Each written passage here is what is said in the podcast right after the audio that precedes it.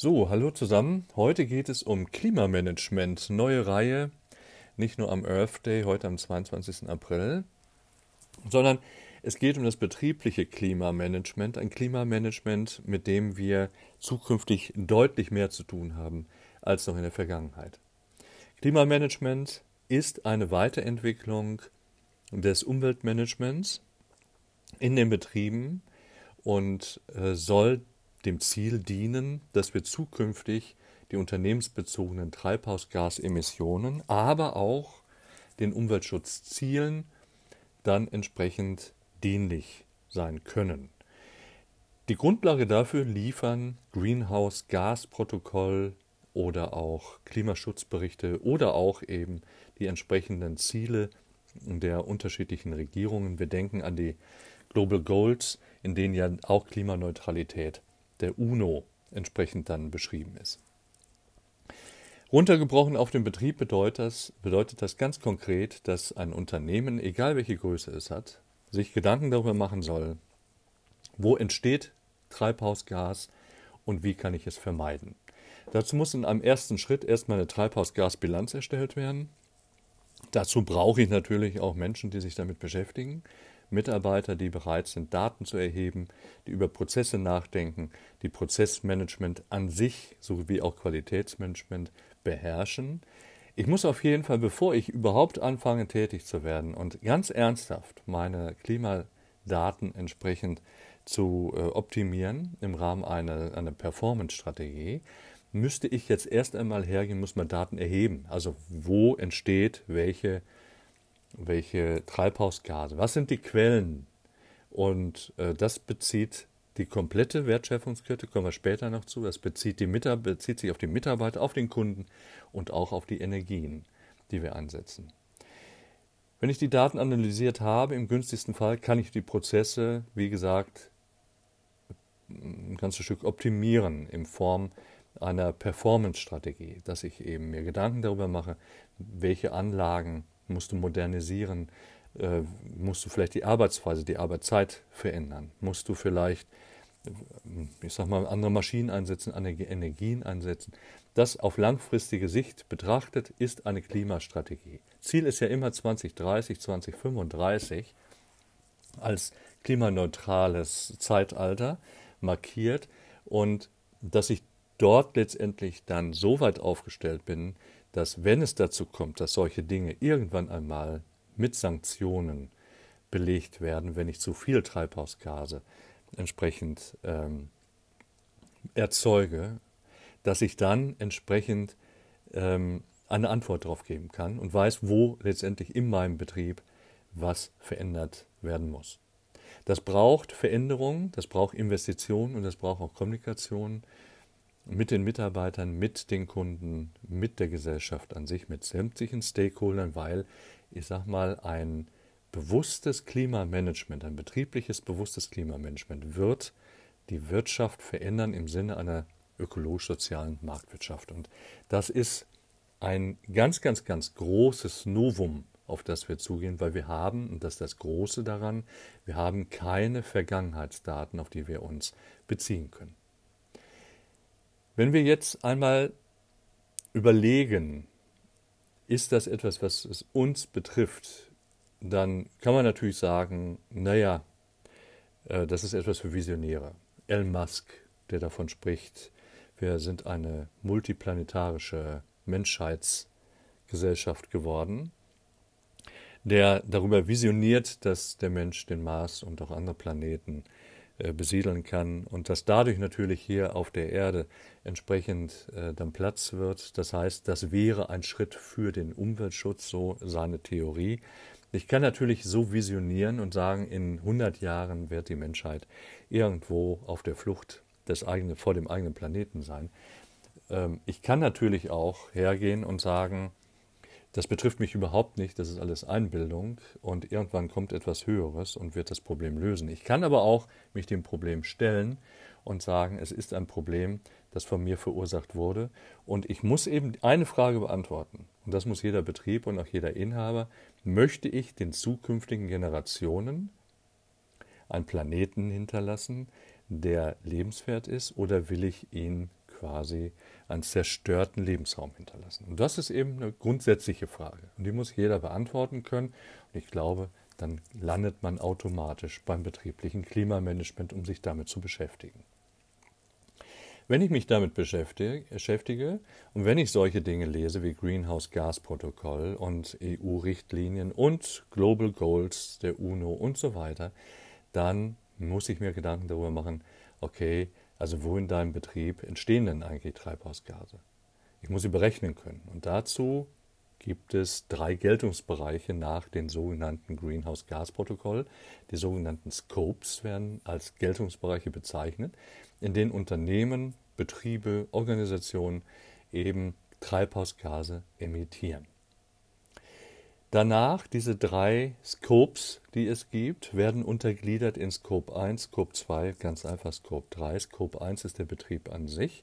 Hier geht es um die Erfassung der Treibhausgase und der Emissionen durch die Fertigung, durch die Erstellung der Dienstleistungen, hier geht es darum, sich Gedanken darüber zu machen, inwieweit kann ich in meinen mobilen und stationären Anlagen die entsprechenden Treibhausgasemissionen entsprechend reduzieren.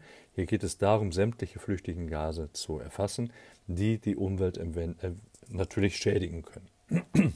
Wenn ich mir Gedanken über Scope 1 mache, also was, welche Spur hinterlässt der Betrieb einfach durch seinen betrieblichen Transformationsprozess, dann kann ich mir auch oder muss mir auch Gedanken darüber machen, wo kommt meine Energie eigentlich her? Weil sonst kann ich ja auch nicht produzieren.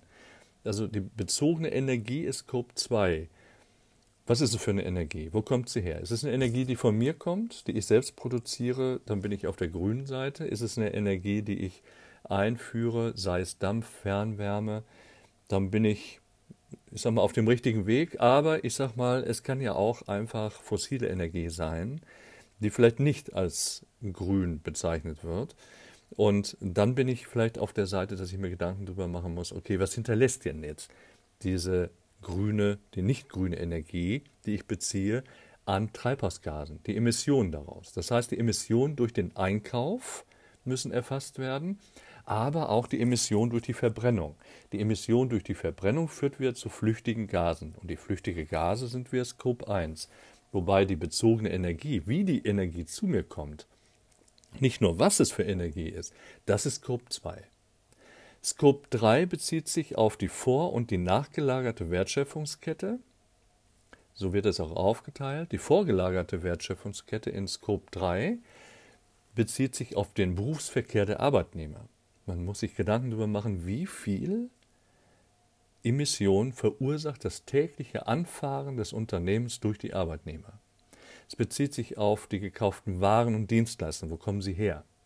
Es bezieht sich auf Produktionsgüter, Dienstleistungen, die ich beziehe, Anlagegüter. Es bezieht sich darauf auf Geschäftsreisen. Die Geschäftsreisen haben in den letzten Monaten stark zugenommen, unerklärlicherweise. Aber Tatsache ist auf jeden Fall, auch das hinterlässt wieder Emissionen und das muss im Rahmen der Scope 3 Betrachtung gemessen werden. Es gibt Unterstützung seitens der IHKs, was das anbelangt, wie man so etwas misst, aber es muss gemessen werden und es muss auch argumentiert werden, warum denn diese Geschäftsreise sein muss, warum denn ein Mitarbeiter nicht in, im Homeoffice arbeiten kann oder beziehungsweise an anderer Stelle, um eben verschiedene Emissionen zu, Emissionen zu vermeiden.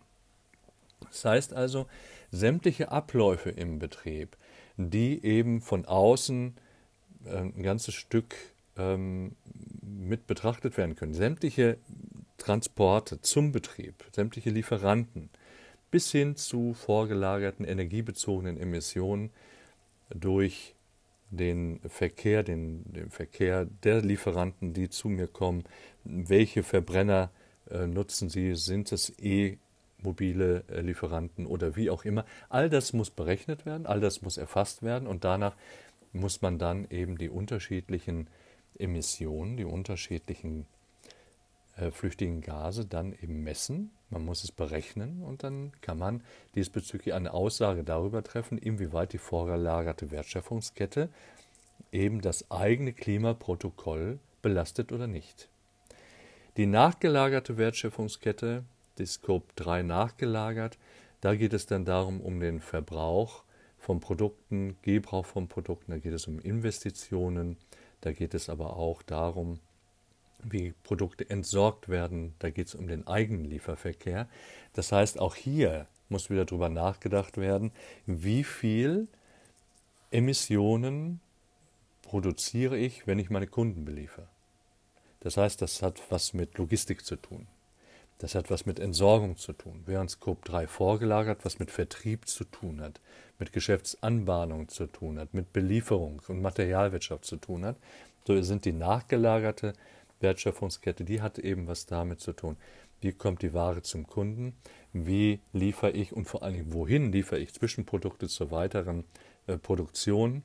Und wie entsorge ich meine Produkte, beziehungsweise wie entsorgt der Kunde seine Produkte? Auch das ist zu betrachten. Also nicht nur, was setze ich frei, sondern was setzt der Kunde frei durch, allein dadurch, dass er mein Produkt nutzt. Und das wird in Scope 3 entsprechend dann erfasst. Wenn man sich das jetzt überlegt, was das wirklich konkret bedeutet, heißt das, dass ein Betrieb zukünftig eine eigene Berichterstattung, eine eigene Bilanzierung äh, durchführen muss. Scope 1 und 2 müssen bilanziert werden. Das hat der Gesetzgeber schon vorgesehen. Die Bilanzierung der Scope 3 Emissionen ist im Moment noch optional. Dazu haben die unterschiedlichen Bundesländer Energieagenturen gegründet, die dann hier solche entsprechenden Tabellen mit den unterschiedlichen Emissionsquellen eines Unternehmens ähm, vordefiniert haben, damit die Planung und vor allen Dingen die, die Zeit möglichst ähm, gering bleibt, um sich damit zu beschäftigen.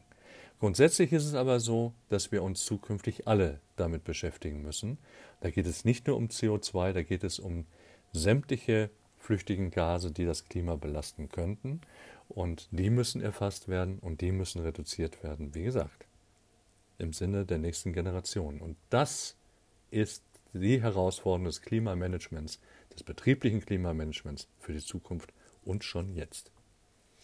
Soweit zum Thema Klimamanagement und den sogenannten Scopes.